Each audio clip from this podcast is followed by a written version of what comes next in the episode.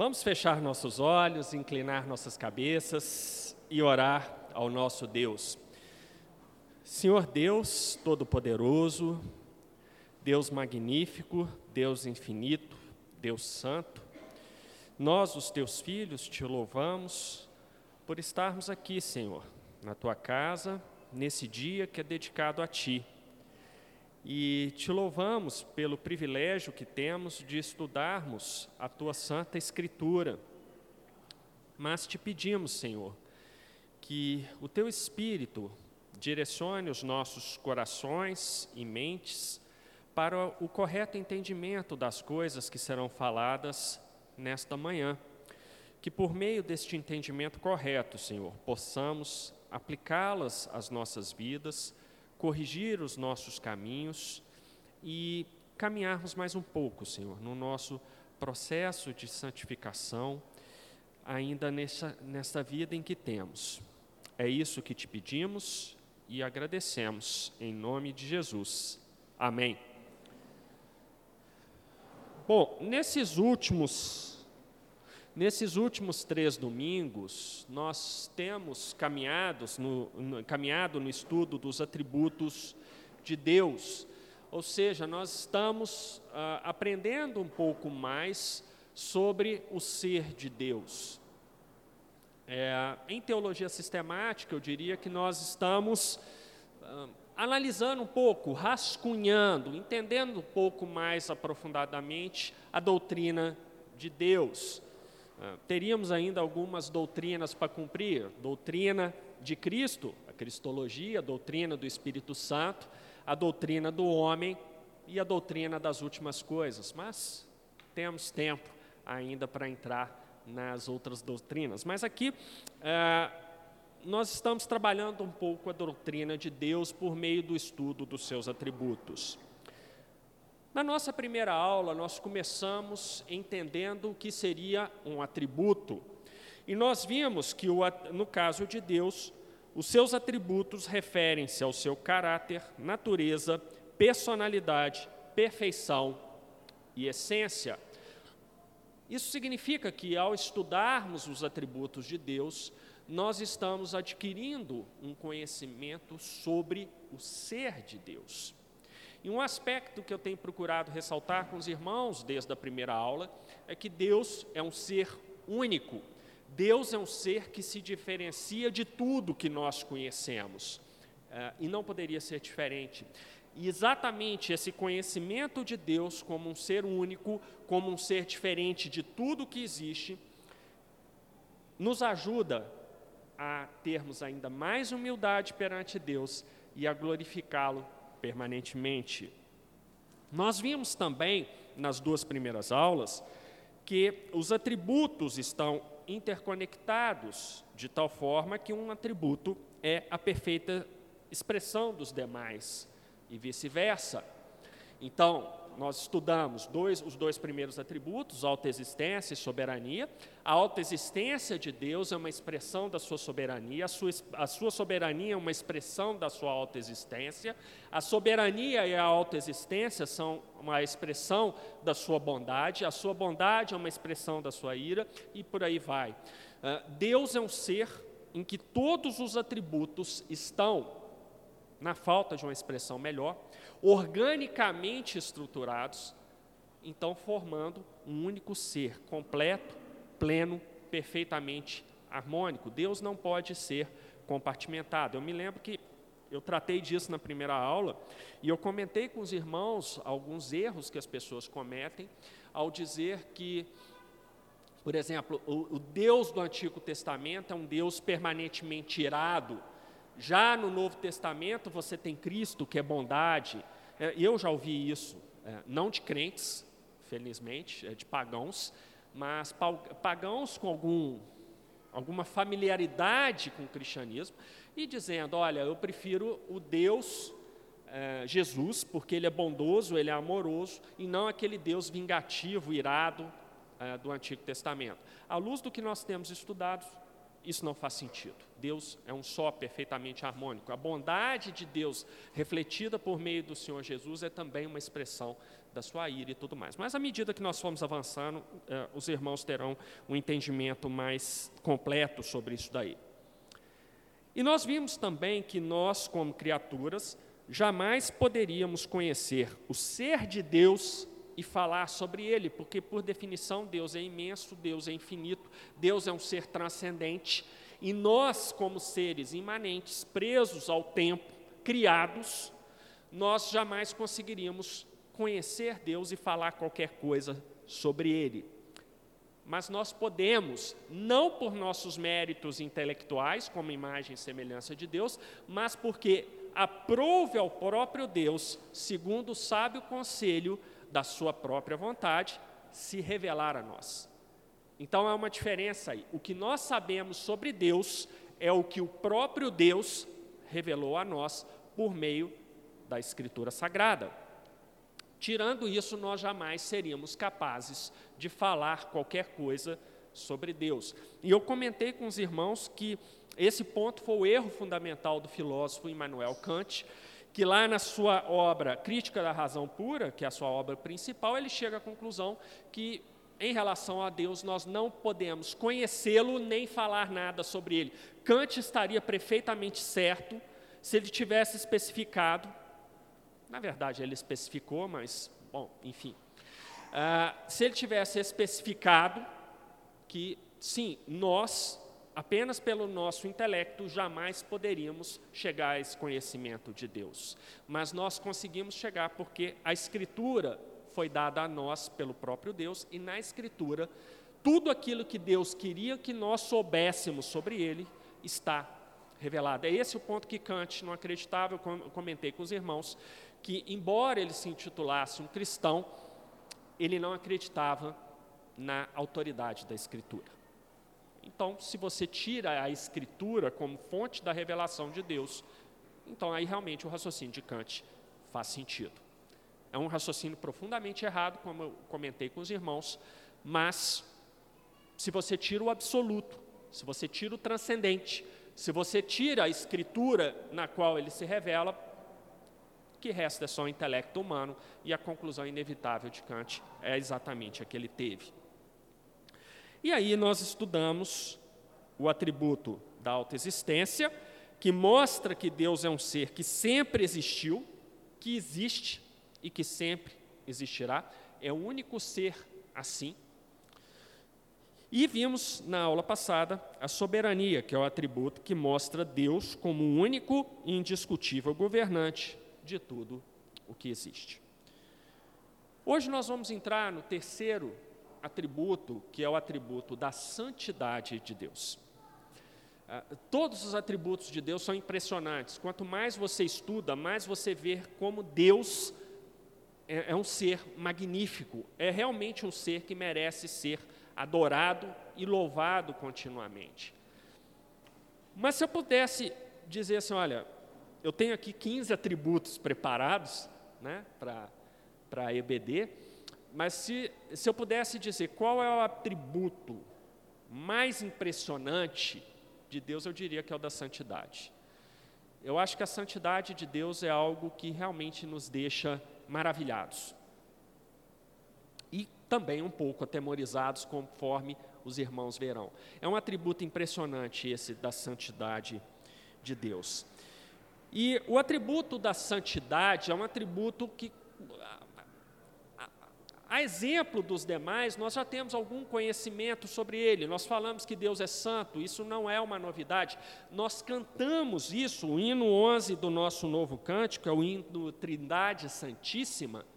Ele declara isso, não vou cantar para não estragar o domingo de ninguém aqui, mas recitarei a primeira estrofe do hino.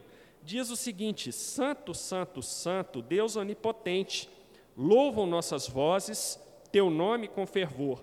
Santo, Santo, Santo, justo e compassivo. És, és Deus triuno, excelso Criador. E a partir daí, cada uma das quatro estrofes desse hino começa sempre com essa declaração: Santo, Santo, Santo. Uh, Para nós é, é, é, é fácil entender que Deus é santo.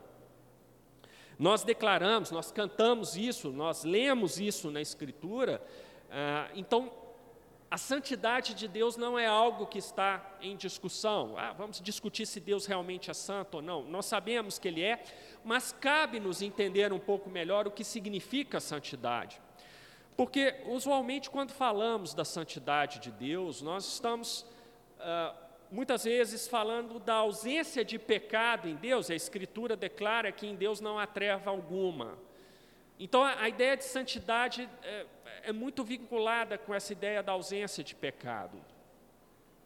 Embora as duas coisas estejam correlacionadas, ah, Deus eh, não é porque Deus não tem pecado, não é porque em Deus, ou melhor dizendo, no ser de Deus não há treva alguma, que Ele é santo. Eu diria que porque Ele é santo e plenamente santo, nele não há treva alguma. Então, a ausência de pecado em Deus não se confunde com a sua santidade. A ausência de pecado em Deus é uma decorrência inevitável da sua plena santidade. Então, nós estamos falando de duas coisas que, embora correlacionadas, são distintas. Então, se quando falamos da santidade de Deus, não estamos necessariamente é, a, a, definindo santidade como ausência de pecado, o que viria a ser santidade. Então, esse é o nosso primeiro desafio, definir a santidade de Deus. Então, entrando na fase, é, como eu disse aos irmãos, eu sempre estruturo em duas fases, o conhecimento e depois o entendimento. Então, agora entrando no conhecimento, para nós definirmos conceitos, padronizarmos a terminologia e termos certeza que, de que estamos falando a mesma coisa, vamos para o primeiro desafio, que é definir santidade. Acabamos de ver que santidade e ausência de pecados não são sinônimos. A ausência de pecado é uma decorrência inevitável da santidade de Deus. Então agora precisamos definir esse termo, santidade. E a acepção primária de santo é separado. A ideia de santo vem de cortar, separar, ou seja, de algo ou alguém completamente distinto, completamente diferente. Então aí nós começamos a arranhar a ideia do que significa santidade de Deus. Bom, se Deus é santo, ah, e aqui eu já estou dando um spoiler do que a gente vai ver, a Escritura declara que Ele é santo, né? então Deus é separado, Deus é cortado de alguma coisa, no caso da sua criação, Deus é distinto da sua criação. Então, essa é uma primeira ideia que os irmãos têm que ter claro nas, sua, nas suas mentes. Santo significa separado, que não é igual a, que é distinto de, e assim por diante. Eu trouxe aqui uma citação de um, um livro do pastor R.C. Sproul, que é o livro A Santidade de Deus. É uma boa introdução a essa ideia da santidade de Deus. A citação é um pouco extensa, mas vale a pena que os irmãos prestem atenção, porque o pastor Sproul, ele mostra claramente essa ideia da santidade como algo separado e a liga a uma coisa importante quando estudamos Deus, que é a transcendência de Deus. Deus é um ser transcendente. Nós, como criaturas, somos seres imanentes. Então vamos ver como que santidade e transcendência se combinam para nos dar um entendimento mais correto desse atributo de Deus. Então diz assim o pastor Sproul: A santidade de Deus é mais do que apenas ser separado. A sua santidade é também transcendente. A palavra transcendência significa literalmente escalar através de é definida como exceder os limites habituais. Transcender é elevar-se acima de algo, ir além de um certo limite. Quando falamos da transcendência de Deus, estamos falando que Deus está acima e para além de nós. A transcendência descreve a sua suprema e absoluta grandeza. A palavra é usada para descrever a relação de Deus com o mundo. Ele é mais elevado do que o mundo. Ele tem poder absoluto sobre o mundo. O mundo não tem poder sobre ele. A transcendência descreve Deus na sua majestade absoluta, na sua exaltação sublime. Aponta para a distância infinita que o separa de cada criatura. Ele é um ser infinito, acima de todo o resto.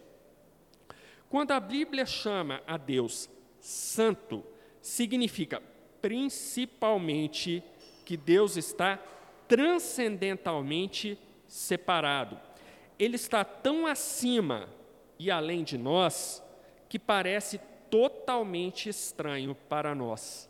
Ser santo é ser outro, ser diferente de uma forma especial. É, eu acho essa descrição muito interessante. E aqui nós temos uma coisa provocativa para nós. É, Deus é quase totalmente estranho para nós. Deus é tão único na sua santidade, Ele é tão diferente de nós na sua santidade, que Deus é estranho. É, Deus, quando nós passamos a estudar o ser de Deus, é inevitável nós nos sentirmos, até certo ponto, amedrontados com esse ser tão diferente de nós, tão grandioso, tão único que nós temos. Esse é o nosso Deus. E esse é um aspecto da sua santidade. Ele é separado de nós, ele é infinitamente maior do que nós, ele é transcendentalmente maior do que nós. Então, esse é um aspecto interessante. Eu tenho batido muito com os irmãos nessa, nessas EBDs, que um, um grande erro que nós cometemos quando estudamos as, estudamos as coisas de Deus na Escritura é a tendência de nós rebaixarmos Deus até o nosso universo imanente. Quando, na verdade, o raciocínio correto seria nós usarmos o nosso espírito e o nosso intelecto para nós nos elevarmos à transcendência de Deus, até o ponto em que Ele, por meio da Sua Escritura, permitiu que nós chegássemos. Acima daquilo ali nós não devemos ir, nós não devemos investigar os mistérios de Deus. Isso é proibido para nós. Mas se nós nos ativermos a tudo que Ele nos deu na Sua Escritura, já é uma tarefa para a vida inteira. Já é algo que nós temos que, que, que, trabalhar e que aprender a vida inteira. Então, a postura correta, mais uma vez, não é rebaixarmos Deus ao nosso nível imanente, mas sim nós elevarmos o nosso pensamento àquela transcendência de Deus comunicada a nós por meio da Escritura. Em decorrência disso, como Deus é santo, tudo que se refere a Ele também é santo. E a Escritura usa vários termos que mostram essa santidade das coisas relacionadas a Deus. Nós temos a Terra Santa, nós temos o dia santo, hoje. Nós temos o santo lugar, nós temos a casa santa, nação santa, óleo santo, por aí vai, a lista é bastante extensa de termos que a Escritura usa. Mas, novamente, o pastor Sproul, no mesmo livro Santidade de Deus, vai nos chamar a atenção para essa questão de um, de um jeito bastante interessante. Ele diz: as coisas que são sagradas são coisas separadas do resto. Elas foram separadas do lugar comum, consagradas ao Senhor e ao seu serviço. As coisas que estão na lista, essa lista que eu acabei de mencionar para os irmãos, uh, não são sagradas em si mesmas. Para se tornarem santas, devem primeiro ser consagradas ou santificadas por Deus. Só Deus é santo em si mesmo. Só Deus pode santificar algo mais. Só Deus pode dar o toque que transforma o lugar comum em algo especial, diferente e à parte. Isso aqui é interessante. Qual é a fonte da santidade? É o próprio Deus. Quem torna as coisas santas? Deus. Nada do que nós fazemos vai ser santo em si mesmo. As coisas são santas porque Deus santifica aquelas coisas, conforme nós vamos ver aqui. É interessante notar, quando eu estava preparando essa lição, é, eu vi como nós pecamos em várias coisas. É como nós temos, como diz Calvino, nosso coração é uma fábrica de ídolos, e como nós temos a tendência de sempre criarmos um ídolo, né, ao invés de darmos glória ao verdadeiro Deus. É, é muito comum, antes da pandemia era mais, mas agora com a pandemia tudo indica que já uma pandemia mais sob controle, se a gente pode usar esse termo, mas essas coisas estão começando a voltar agora, eu tenho acompanhado isso. Há alguns pastores que fazem aqueles grupos turísticos né, para visitar a Terra Santa. Né? E eu confesso para os irmãos, eu falo isso com a Alicia, né, eu morro de vontade de ir a Israel e conhecer os lugares, mas a minha curiosidade, sinceramente, é puramente turística mesmo. Né? Eu vejo assim as imagens, acho muito bonito e eu gosto de visitar esses lugares. Assim. Então, eu queria realmente ir a Israel. Mas esses grupos que têm ido, e muitas vezes comandados por, por pastores, há alguns problemas aí. Né? Às vezes as pessoas chegam ali em Israel e começam a criar ídolo ali. Então, a igreja do Santo Sepulcro. E a pessoa vai lá e se emociona com aquilo ali, ok, se emocionar, mas a gente sabe que o coração, eh, o coração é um problema, né? Um coração, nosso coração é sempre um problema. E a gente fica vendo vídeos, às vezes, dessas discussões, crentes que, a hora que chegam no Jordão, vão lá e se batizam no Jordão, porque eu tenho que me batizar no rio em que Jesus se batizou. E aí a coisa começa a ficar um pouco complicada. Né? Não é isso. O Rio Jordão é um rio. O Senhor Jesus se batizou no Jordão? Sim, a Escritura assim o declara, mas é um rio. É um rio. É, não, não há nada de sagrado ali no rio em si. É, não há nada de sagrado naquele, é, naquele lugar em que supostamente é mostrado lá em Israel, ah, foi aqui que, que, que Jesus nasceu, aquela coisa toda. É, essas coisas não são sagradas por si só, e é isso que o pastor Sproul está falando nessa citação. Então, uh, meus irmãos, tudo bem ir para Israel, né? Estou esperando o pastor Lucas ou o pastor Bruno formar a excursão peregrinos. Eu pretendo ir na, na, na, excursão, ainda mais se for pastor Bruno, vai ter churrasco em Israel, então vai ser uma excursão ótima. Né? Eu quero fazer eh, inscri, inscrição para essa excursão, mas nós temos que tomar cuidado com isso. As coisas não são santas por si só, não é porque nós nomeamos aquilo ali e achamos, olha, isso aqui é santo, e a coisa passa a ser santo. A fonte de santidade é Deus.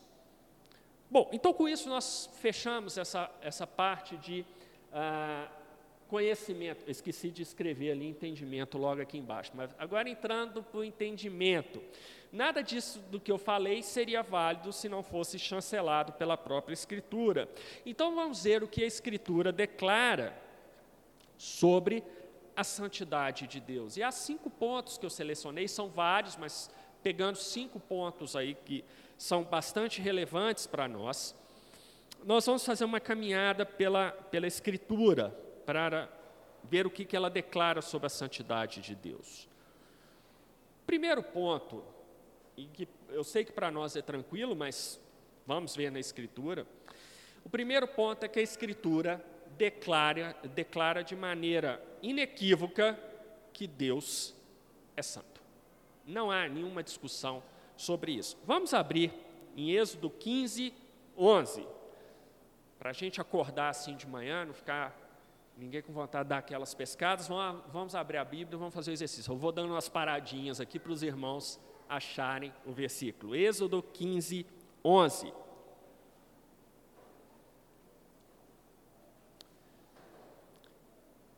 A Escritura declara o seguinte: Ó Senhor, quem é como tu entre os deuses? Quem é como tu, glorificado em santidade, terrível em feitos gloriosos, que opera maravilhas? Olha só na Escritura, está se referindo a Deus. Deus é glorificado em santidade. Não há nenhuma passagem dizendo que Moisés, que Abraão, Isaac, Jacó, Paulo, Pedro, Tiago, qualquer um desses grandes homens de Deus que passaram por aqui, é, vários deles autores de livros da Escritura, a Escritura não fala que eles são santos, mas fala que Deus sim é glorificado em santidade. Então, esse é um ponto importante. Vamos para Salmo 22, versículo 3. Ainda, neste salmo, há uma declaração ainda mais forte, que não deixa a menor dúvida sobre este atributo de Deus. O salmista declara o seguinte: Contudo, tu és santo, entronizado entre os louvores de Israel. É muito interessante nós pensarmos que, tanto em Êxodo, caso Moisés, como aqui é, no salmista, eu esqueci de olhar se esse é um salmo davídico. É davídico, amor? É? Obrigado. É, tanto Moisés quanto Davi foram inspirados pelo Espírito que? Santo de Deus. Por que, que o Espírito é santo? Porque é Deus. Deus é a fonte da santidade. Olha que interessante. Né? Ah, confesso que me incomoda a gente ter um Estado no Brasil que se chama Espírito Santo. Né? Mas, enfim, aí já são outras coisas que a gente pode discutir depois.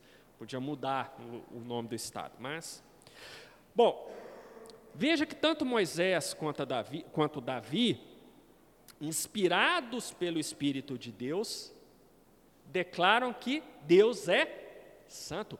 Deus quis que nós soubéssemos sobre esse atributo dele, do contrário, podem ter certeza, por maior que fosse o seu intelecto, você não seria capaz de entender isso plenamente. É o próprio Deus que comunicou isso a nós, usando dois homens pecadores, Moisés e Davi, para que essa verdade fosse perfeitamente registrada na sua escritura sagrada, na sua santa palavra. Então é o próprio Deus que se revela a nós como santo, como separado, como distinto de nós. Segundo ponto que a Escritura declara, e aqui é uma coisa trágica para nós: ninguém tem permissão para ver a face do, Deus Santo. Isso aqui é triste, isso aqui é trágico. Nenhum de nós pode ver a face do Deus Santo. Por quê? Porque somos pecadores. Por sermos pecadores, temos um corpo corruptível, maculado pelo pecado. Nossos pensamentos são contaminados pelo pecado. E uma vez contaminados, nós não podemos ficar na presença de um Deus Santo. Ah, é um exemplo básico, mas é a mesma coisa que acontece dentro de um laboratório farmacêutico, ali na área em que são manipulados os medicamentos, a asepsia ali tem que ser perfeita. Ah, ninguém que tenha a mínima contaminação pode entrar naquele ambiente, porque do contrário, pode contaminar aquilo lá. Ou se a gente quiser usar uma coisa menos sofisticada, uma coisa mais da roça, estou vendo ali o Éder lá com todo o seu jeito do centro-oeste de Minas, como meu pai era ali de Dores do Indaiá, pertinho de Formiga, né? Ah, uma laranja podre contamina todo o cesto. Então, ah, não quero de forma alguma usar isso em relação a Deus, mas isso nos ajuda a entender melhor essa ideia. Ainda que salvos pelos méritos do Senhor Jesus, nem mesmo nós que somos chamados de seus filhos, podemos agora contemplar a face do Deus Santo. Vamos ver isso. Essa é uma parte triste da Escritura, porque ela serve para julgar na nossa cara o nosso pecado, a nossa indignidade perante esse Deus Santo.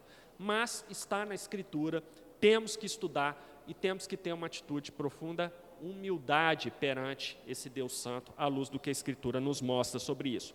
Abram em Êxodo 15, é, Êxodo 3, vamos ler os versículos de 1 a 5.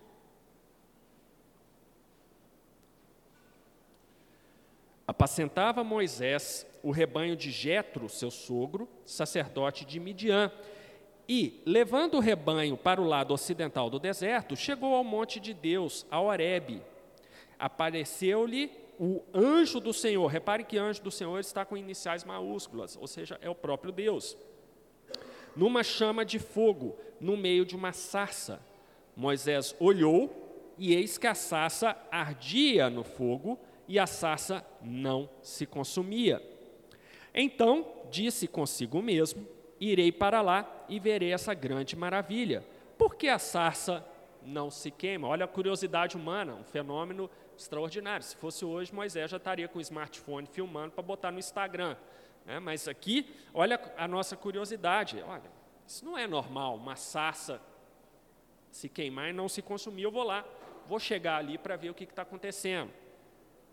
Vendo o Senhor que ele se voltava para ver, Deus, do meio da sarça, o chamou e disse: Moisés, Moisés. Ele respondeu: Eis-me aqui. Deus continuou: Não te chegues para cá. Tira as sandálias dos pés, porque o lugar que estás é terra santa. Por que, que é terra santa? Porque havia alguma combinação química ali no solo que tornava santo? Não, porque Deus estava lá. Se Deus está ali, aquele lugar é santo por causa de Deus, não do lugar em si mesmo. Disse mais: Eu sou Deus de teu pai, o Deus de Abraão, o Deus de Isaac, o Deus de Jacó. Moisés escondeu o rosto porque temeu olhar para Deus. Um homem profundamente piedoso como Moisés, um homem que vai ter toda uma trajetória mostrando essa piedade, mostrando esse temor de Deus. A Escritura mostra que Moisés era um homem que conversava com Deus, um homem que recebeu os mandamentos da mão do próprio Deus, mas ainda assim Moisés era um pecador. E por causa disso, Moisés não podia contemplar a face de Deus. Quando Moisés tomou consciência de que era Deus que estava ali naquele lugar, o que ele fez aqui? Escondeu o rosto, porque temeu olhar para Deus. Meus irmãos, não tenho a menor dúvida, mesmo nós, nessa sociedade tão tecnológica, tão científica, que se acha tão superior ao que é, acontecia na antiguidade, se esse fenômeno da sarça ardente poderia ser aqueles vasos ali ardentes, o que quer que seja, isso não se importa. Se isso aqui se repetisse, se Deus estivesse assim, fisicamente aqui, nesse local de culto em que nós estamos, nós teríamos exatamente a mesma reação de Moisés. A mesma reação de Moisés. Nós prostraríamos os nossos rostos no chão, apavorados, porque a presença de Deus, do Deus Santíssimo, é suficiente para mostrar a nossa indignidade perante Ele. Nós faríamos a mesma coisa que Moisés faria. Pastor Bruno, sendo pastor da igreja, pastor Lucas, sendo pastor auxiliar da igreja, mesmo os pastores, eles fariam isso da mesma maneira que Moisés fez. E é interessante notar que a Escritura usa a expressão a face de Deus, né? E aí pode ser uma pergunta de todo mundo. Mas Deus tem face? Deus tem rosto? Não, Deus não tem rosto. Deus é espírito. A gente ainda vai estudar isso quando eu falar do atributo da espiritualidade de Deus. Se Deus é espírito, ele não tem membros, ele não tem partes como nós temos. Deus não tem coração, não tem estômago, não tem esôfago, não tem nada disso que nós temos.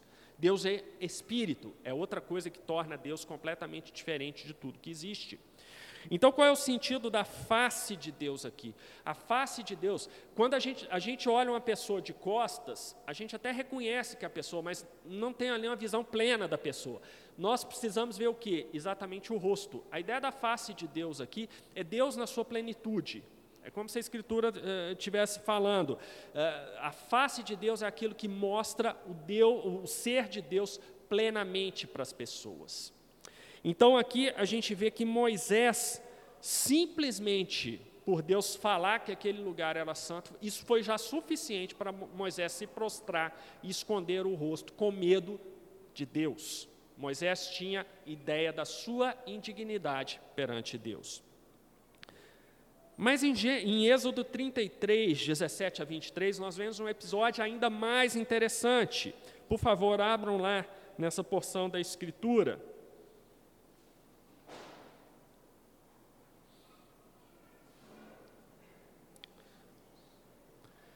Diz assim a palavra de Deus: Disse o Senhor a Moisés: Farei também isto que, te, que disseste, porque achaste graça aos meus olhos e eu te conheço pelo teu nome. Então ele disse: Rogo-te que me mostres a tua glória. Respondeu-lhe: Farei passar toda a minha bondade diante de ti e te proclamarei o nome do Senhor. Terei misericórdia de quem eu tiver misericórdia e me compadecerei de quem eu me compadecer. E acrescentou: Não poderás ver a face, não me poderás ver a face, porquanto homem nenhum verá a minha face e viverá. Ou seja, Deus falando: Moisés, você não pode ver como eu sou de verdade. Você, ou melhor dizendo, você não pode me ver plenamente. Porque você é um pecador, se você visse o Deus santo como ele é, você morreria. Você seria fulminado. Não dá para nós contemplarmos a face de Deus, não dá para nós contemplarmos a santidade de Deus em sua plenitude no estágio atual em que nós estamos. Nós somos indignos, nós somos incapazes de ter essa visão e sobrevivermos. Nós morreríamos, certamente. Meus irmãos, isso é muito sério. Nós estamos falando de um, de um ser que não pode ser contemplado pelos nossos olhos em sua plenitude, porque isso representaria a nossa morte, por causa do nosso pecado. Se nós pararmos para meditarmos nisso aqui, é muito triste a nossa situação, é muito triste, e isso torna ainda mais meritório o sacrifício do Senhor Jesus por nós. Porque o próprio Deus se fez carne para que nós pudéssemos, no futuro, contemplarmos a sua face plenamente. Nós contemplaremos e eu chegarei lá. Isso é que é maravilhoso. Temos que ficar triste pelo, tristes pelo nosso estágio atual de indignidade perante o Deus Santo. Mas haverá o dia em que nós nos gloriaremos nisso, porque nós veremos a face de Deus. Triste por hoje, mas alegres, porque a promessa ainda se cumprirá. E aí termina aqui a escritura: Disse mais o Senhor: Eis aqui um lugar junto a mim, e tu estarás sobre a penha. Quando passar a minha glória, a glória é um, uma consequência da santidade de Deus, é o resplendor de Deus, é o resplendor do Deus Santo. Então, quando esse resplendor passar, eu te porei numa fenda da penha e com a mão te cobrirei até que eu tenha passado. Depois, em tirando eu a mão, tu me verás pelas costas, mas a minha face não se verá. A santidade plena de Deus, ela é tão terrível para nós que ela nos fulminaria, como eu diria. Mas Deus aqui graciosamente concede a Moisés a visão quando a, a, Escritura usa a expressão uh, que Moisés veria Deus pelas costas, é aquilo que eu falei, quando você vê uma pessoa pelas costas, você tem uma ideia de que seja aquela pessoa, mas você não está vendo a pessoa por inteiro.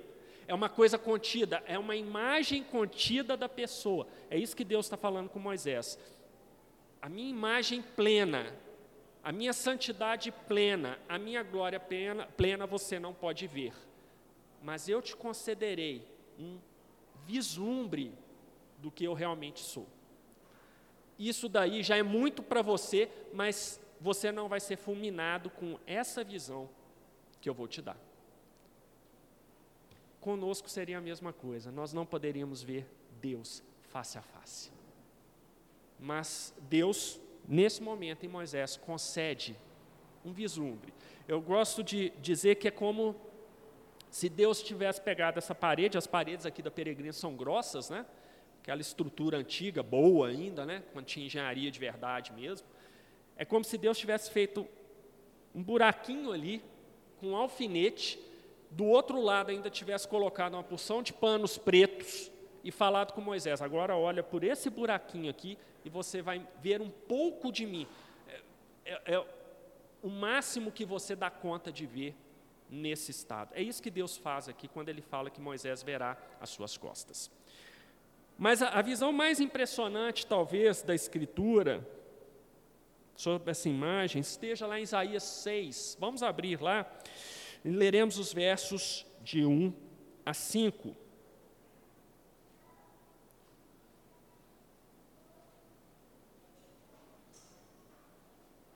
Pastor Bruno já pregou sobre essa passagem, mas ela não deixa de ser uma passagem impressionante cada vez que nós a lemos.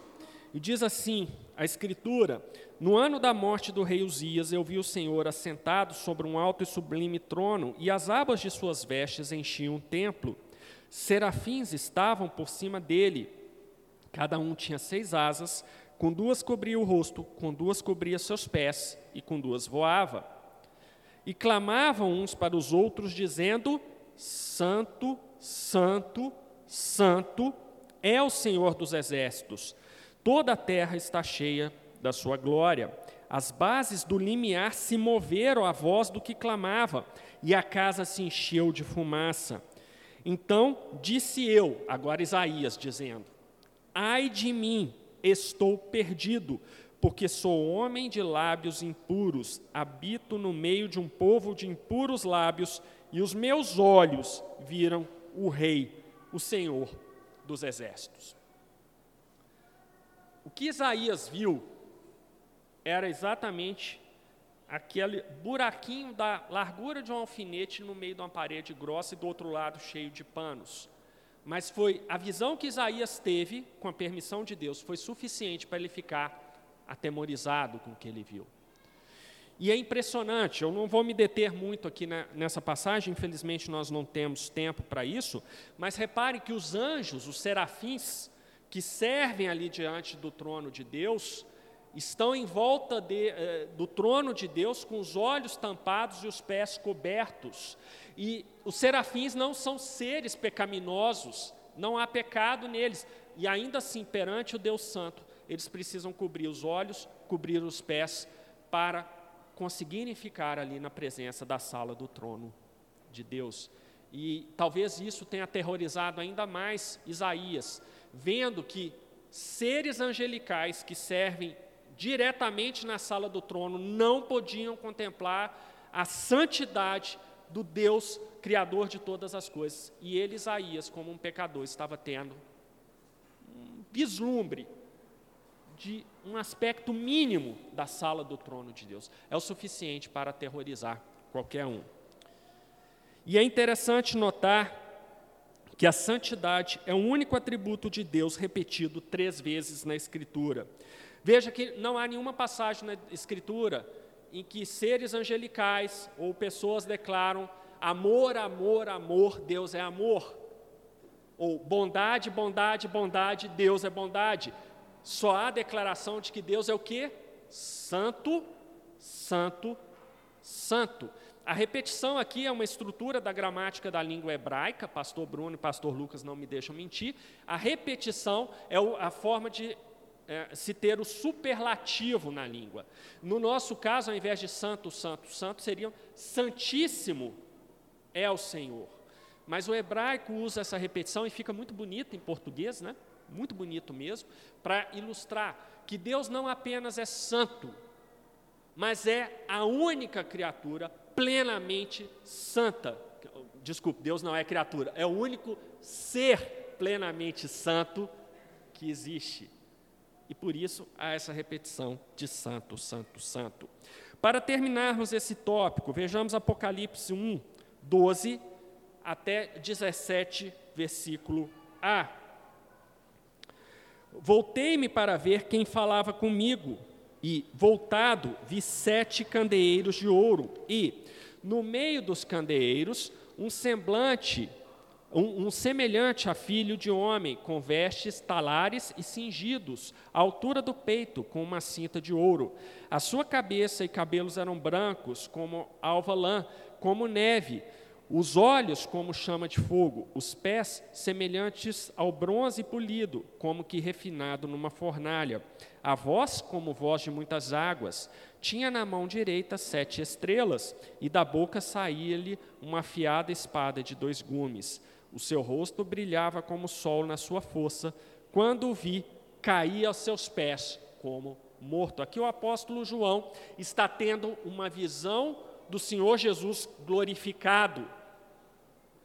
Uh, e a visão do Senhor Jesus é terrível para João, porque ele percebe que o Senhor Jesus, ali no seu corpo glorificado, no seu estado de exaltação, aquela visão é muito para ele. E ele diz: quando o vi, caí a seus pés como morto. A visão do Senhor Jesus, da santidade do Senhor Jesus. E olha que aqui é uma visão contida, foi suficiente para João cair como morto. E agora sim, terminando essa parte, Lucas 5, versículos de 1 a 8.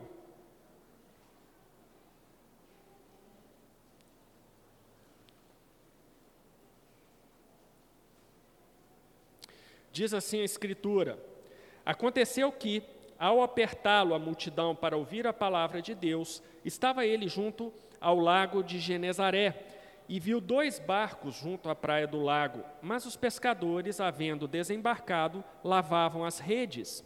Entrando em um dos barcos, que era o de Simão, pediu-lhe que o afastasse um pouco da praia. E, assentando-se, ensinava do barco as multidões. Quando acabou de falar, disse a Simão: Faze-te ao lago, ao largo, e lançai as vossas redes para pescar. Respondeu-lhe Simão: Mestre, havendo trabalhado toda a noite, nada apanhamos, mas sobre a, a tua palavra lançarei as redes.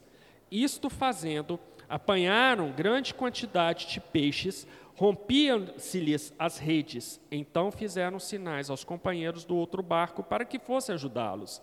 E foram e encheram ambos os barcos a ponto de quase ir a pique.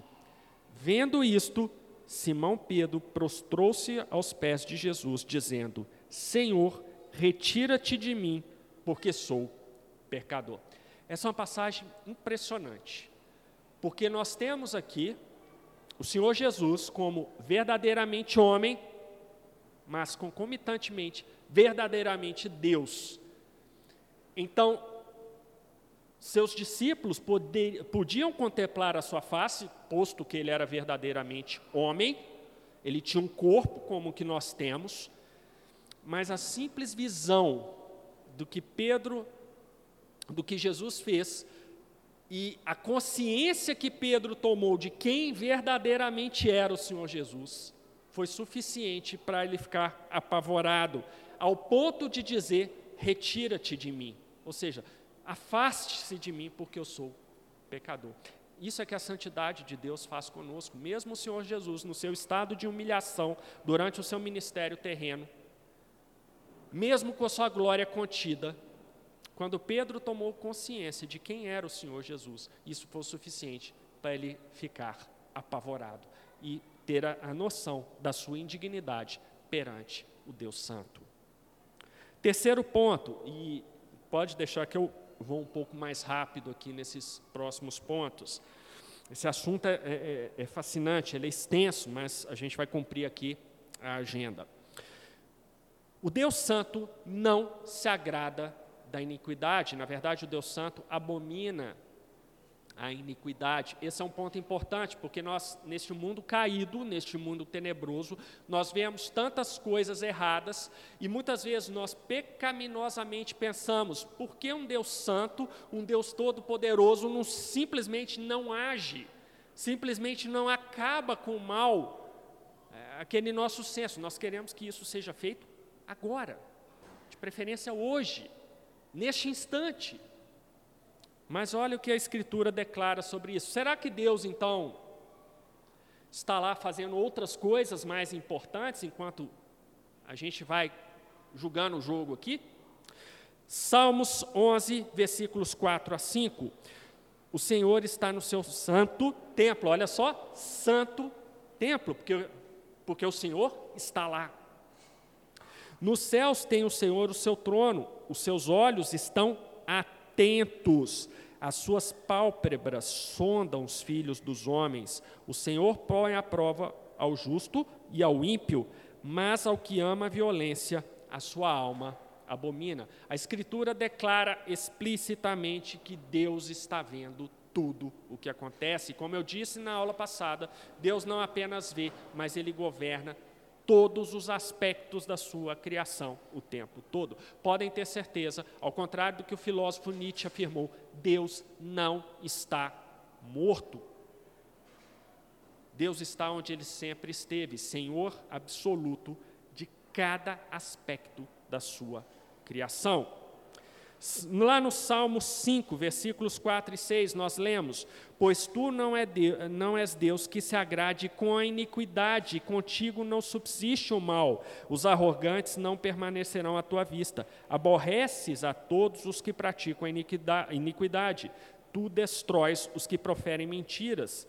Mentira, o Senhor abomina ao sanguinário e ao fraudulento. Meus irmãos podem ter certeza Deus se ira com a iniquidade, porque o Deus Santo não é conivente com essa iniquidade, mas aprove a Deus, por amor aos seus eleitos, não derramar sobre nós de vez a sua ira, para que se complete o número dos eleitos. Deus está segurando a sua ira plena sobre nós, mas o que a Escritura declara? Haverá um momento em que o número de eleitos estará completo, então Deus executará o seu julgamento sobre todos nós. Alguns estarão ah, ah, condenados ao inferno, outros estarão condenados a gozar a presença de Deus por toda a eternidade. Mas podem ter certeza, Deus está atento, Deus está governando a tudo o que acontece e Deus se ira com a iniquidade dos homens. Penúltimo ponto: o Deus Santo exige que seus filhos sejam santos.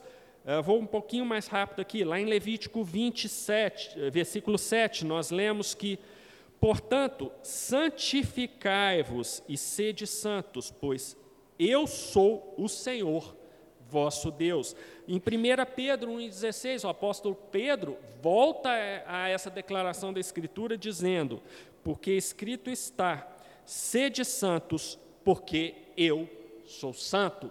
O apóstolo Paulo, em Romanos 8, 28, 30, diz que sabemos que todas as coisas cooperam para o bem daqueles que amam a Deus, daqueles que são chamados segundo o seu propósito.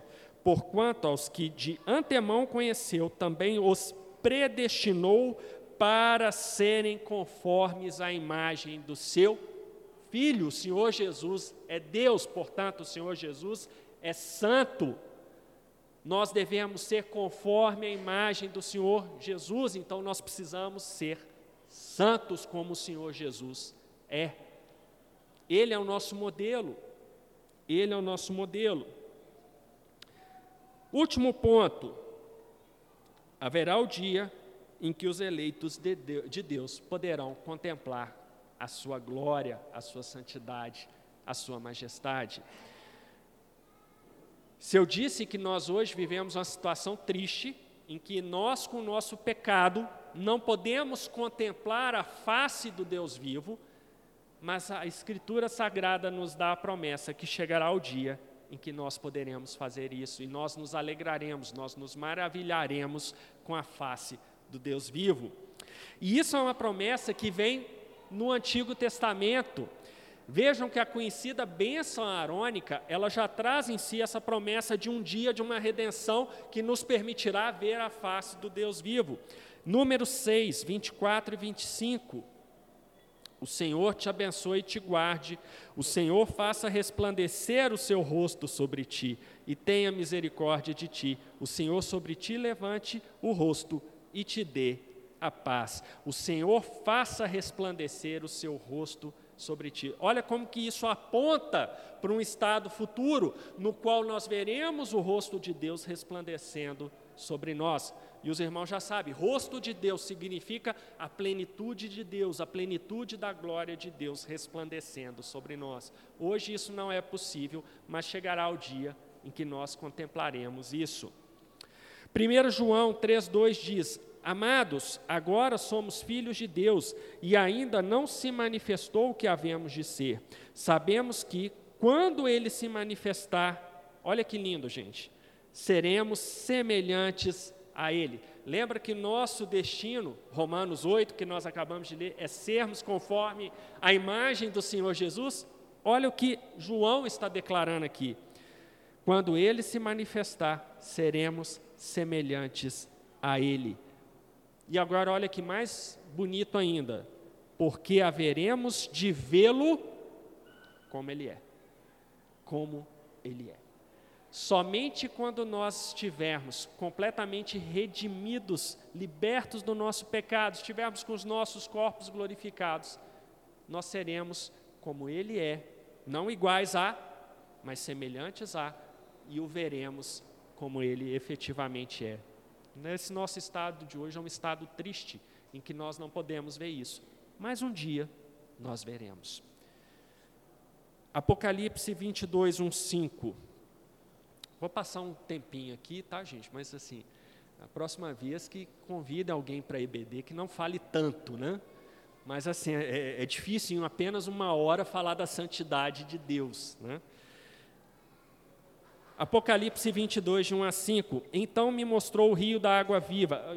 Pessoal, essa passagem é impressionante. Impressionante. Uh, brilhante como cristal, que sai do trono de Deus e do Cordeiro.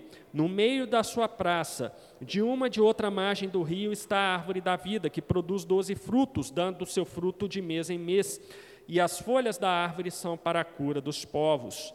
Nunca mais haverá qualquer maldição Nela estará o trono de Deus e do Cordeiro. Os seus servos o servirão, atenção, contemplarão a sua face. Os irmãos já sabem, contemplar a face de Deus é o quê? Ver a plenitude de Deus, ver Deus como Ele é. Olha a promessa: nós veremos Deus sem filtros, sem necessidade é, de medidas adicionais de segurança, vamos dizer, veremos a Sua face e na sua fronte, fronte está o nome dele. Então já não haverá noite, nem precisam deles de luz de candeia, nem da luz do sol, porque o Senhor Deus brilhará, brilhará sobre eles e reinarão pelos séculos dos séculos. Termino aqui a IBD com uma citação que eu tirei do livro do pastor Paulo Anglado, um livro que eu recomendo aos irmãos, chama-se O Último Inimigo e a Consumação dos Séculos, introdução a Escatologia Reformada, um livro bem interessante. E diz o seguinte, o pastor Paulo, e com essa citação eu termino realmente a, a lição de hoje. Da presença gloriosa e majestosa de Deus, especialmente por meio do Cordeiro, flui um suprimento abundante e inesgotável da graça de Deus, que mantém sempre santo e puro o povo redimido e a nova criação, de modo que o mal jamais poderá contaminá-los novamente. Assim, será alcançado o propósito da obra final da redenção humana. Um povo redimido e glorificado, habitando eternamente uma terra e céus também redimidos, livres de qualquer possibilidade de contaminação, reinando, servindo e adorando na presença da glória de Deus e da pessoa divina humana, não menos gloriosa do Cordeiro de Deus que tirou o pecado do cosmo. Sim, por mais incrível que possa parecer, a terra se tornará o tabernáculo de Deus. A divindade, na pessoa divina humana de Cristo, também habitará a nova criação visível. Eis o tabernáculo de Deus com os homens. Deus habitará com eles eles serão povos de Deus, e Deus mesmo estará com eles. Finalmente, os santos estarão habilitados, física e espiritualmente, para habitarem um novo mundo governado por Cristo, o reino de Deus plenamente realizados. Todos serão conformados à natureza espiritual, santa e gloriosa da nova criação. A criação será regenerada para que se torne o lugar adequado para ser habitação de homens regenerados e para que aqui se estabeleça a cidade santa, a nova Jerusalém, a noiva do Cordeiro. Essa é uma promessa a qual nós temos que nos apegar. Hoje não podemos contemplar a face de Deus a face do Deus infinitamente e plenamente santo. Mas haverá o dia em que todos nós, filhos de Deus, redimidos, contemplaremos a face de Deus plenamente por meio do Senhor Jesus. Vamos abaixar nossas cabeças, fechar nossos olhos, vamos orar? Senhor Deus, Deus Santo, Santo, Santo, Deus Todo-Poderoso, Deus infinito, Deus magnífico, Deus perfeito em todos os seus atributos, nós te glorificamos, Senhor, por termos passado esses poucos minutos estudando algumas porções da tua Escritura. E te louvamos porque a tua palavra é viva, a tua palavra é suficiente para nos convencer dos nossos pecados, Senhor. E te pedimos, Senhor, perdão pela nossa indignidade perante ti, pela contaminação, Senhor, de todo o nosso ser, pelo pecado que cometemos. Diante dessas coisas aqui, Senhor, percebemos o quanto somos indignos, o quanto não merecemos a tua graça, o quanto não merecemos a tua proteção e principalmente o quanto não merecemos a salvação propiciada pelo Senhor Jesus. Perdoa-nos, Senhor, por essa indignidade e te suplicamos, ó Deus, que não afastes de nós esse dom da salvação dado pelo sacrifício do Senhor Jesus. Permita, Senhor, que todos nós, um dia, possamos ver a tua face como prometido na tua Escritura. É isso que te suplicamos, em nome de Jesus. Amém. Humberto, Humberto aqui. Oi. Tem uma pergunta para fazer? Eu Pode fazer. Como é o seu Éder, a gente deixa. Quem sou eu para impedir o seu Éder de fazer Não, uma pergunta? É, é, na verdade, são duas em uma. No Velho Testamento, Deus se relacionava com os anjos também com o diabo e os seus anjos. Como é que é esse encontro dele com, os, com o diabo e seus anjos? Por conta da santidade e pecado do, do diabo. E outra, nós, quando formos é, no, no, redimidos, né, quando na eternidade estaremos na presença de Deus, você falou que nós o veremos. A minha dúvida é: nós veremos a Cristo como Deus ou nós veremos a Deus mesmo? Assim, eu, eu, eu quero. Porque próprio, os próprios anjos que servem a Deus não o contemplam e são santos. Então nós vamos ver a Deus através de Cristo ou a pessoa de Deus mesmo? É, é muito interessante essa pergunta, seu Éder. É, eu, exatamente o livro do pastor Paulo, esse que eu citei, trata dessa questão. E ontem, ontem à noite eu comecei a ler um livro do pastor Leandro Lima também, sobre essas questões, da, como é esse relacionamento entre o espiritual e o físico, e são muito interessantes. Primeiro, respondendo, nós veremos a Cristo, e a Escritura declara, o próprio Cristo declara que quem o vê, vê ao Pai. Ele é a perfeita imagem, a perfeita expressão de Deus Pai. E é interessante que o Senhor usou a expressão: nós veremos Cristo ou veremos Deus mesmo? Cristo é Deus mesmo. Né? Mas eu sei, porque lá no fundo a gente quer ver o Pai, né? Ah, o Éder riu ali, Éder, eu sei que o Éder quer ver o Pai. Mas quem vê Cristo, vê o Pai. Deus, no mundo redimido, nós teremos o Senhor Jesus habitando conosco, e é Ele que nós veremos, e Ele é a perfeita expressão do Pai. Então, quem vê o Senhor Jesus, vê o próprio Deus. Deus Pai é Espírito, continuará sendo. Deus é Espírito em suas três pessoas, mas o Senhor Jesus se encarnou, o Senhor Jesus tomou uma forma física, e é Ele quem, quem nós veremos. Deus Pai continuará habitando nos céus, sendo Espírito, mas pode ter certeza, na eternidade nós veremos, veremos o Senhor Jesus e nós estaremos plenamente satisfeitos. Tá bom?